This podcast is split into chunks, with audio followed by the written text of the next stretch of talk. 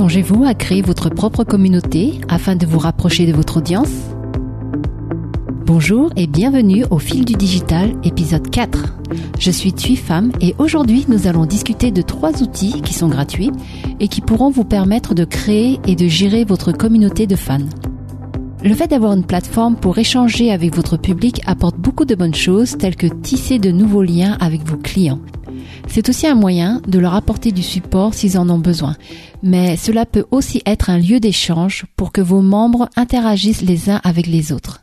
Discuter avec votre communauté vous donne aussi un retour direct sur les besoins de votre audience et en plus cela peut aussi vous apporter de nouvelles idées sur quels produits et services créer. Par contre, avant de vous lancer dans la création de votre communauté, il faut s'assurer que vous ne prendrez pas ce projet à la légère.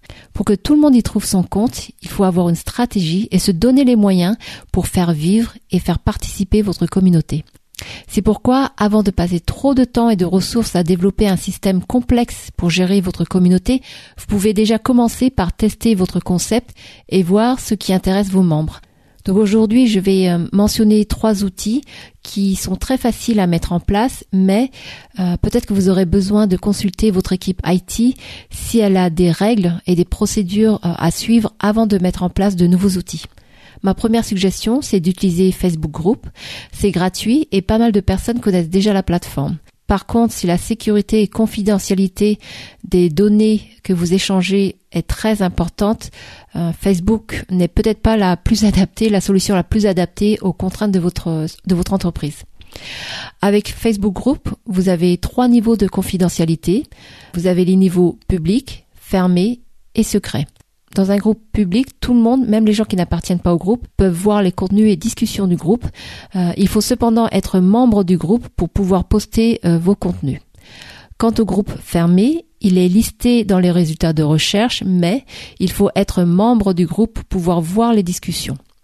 Et enfin, concernant le groupe secret, vous ne pouvez pas le trouver euh, à partir d'une recherche dans Facebook. Il faut que les administrateurs du groupe vous y rajoutent. Si votre audience est allergique aux réseaux sociaux ou si les gens n'ont pas envie d'utiliser leur profil Facebook pour accéder à votre communauté ou bien si les données qui sont échangées dans votre groupe euh, sont confidentielles, Facebook n'est peut-être pas euh, la meilleure solution pour créer votre communauté. Un exemple d'utilisation de groupe Facebook, c'est celui de Harvard Business Review. Ils ont créé un groupe Facebook qui est fermé et qui est réservé en fait aux abonnés de HBR. Et en fait, ils utilisent ce groupe pour leur book club. Et à ce jour, ils ont euh, un peu plus de 6000 membres dans le groupe. Si vous ne souhaitez pas utiliser Facebook, voici un autre outil que vous connaissez déjà peut-être, au cas où vous l'utiliseriez en interne dans votre société pour collaborer avec vos collègues. Euh, cet outil, c'est Slack. Slack, c'est un outil de collaboration qui permet aux équipes d'échanger sans avoir à passer par euh, leurs emails. Euh, certaines organisations l'utilisent aussi pour gérer leur communauté. Par exemple, moi j'ai rejoint des groupes sur Slack pour discuter en fait de sujets liés à la création de start-up. J'ai aussi fait partie d'associations qui utilisaient Slack pour leurs activités et cours euh, liés à, à des activités créatives. L'intérêt de Slack, c'est qu'il s'intègre avec pas mal euh, d'outils externes et donc vous avez moyen de construire un système assez riche en termes de fonctionnalités pour vos utilisateurs. Vous avez aussi une version payante de Slack si vous êtes une entreprise et si vous souhaitez encore plus de fonctionnalités pour euh, la gestion de vos groupes. Dans Slack, vous pouvez créer des chaînes qui vous permettent de regrouper vos membres autour d'un même centre d'intérêt ou euh, d'un projet personnellement, je trouve que vous avez une meilleure organisation des échanges euh, dans Slack que dans Facebook. Et le troisième outil dont je voulais vous parler aujourd'hui, c'est Mighty Networks. Euh, je vois de plus en plus de groupes se créer dessus. Ce que j'aime bien avec Mighty Networks par rapport à Slack, c'est que vous pouvez faire participer vos membres autour d'un article que vous publiez directement sur cette plateforme. Euh, vous pouvez aussi créer des sous-groupes pour donner un accès spécial à certains de vos membres. Par exemple, vous pouvez avoir euh, un groupe général et pour ceux qui payent euh, un abonnement particulier, vous pouvez créer un, un, groupe pour vos VIP ou un book club aussi. Mighty Networks vous permet de gérer différents niveaux d'abonnement avec vos membres et ils retiennent un petit pourcentage sur vos inscriptions payantes. Vous pouvez commencer de manière gratuite avec Mighty Networks, mais euh, ils offrent aussi des options payantes si vous souhaitez ajouter des cours ou ajouter plus de fonctionnalités pour administrer vos membres. Je fais partie de quelques groupes sur Mighty Networks et j'aime beaucoup le fait que cela soit séparé de Facebook.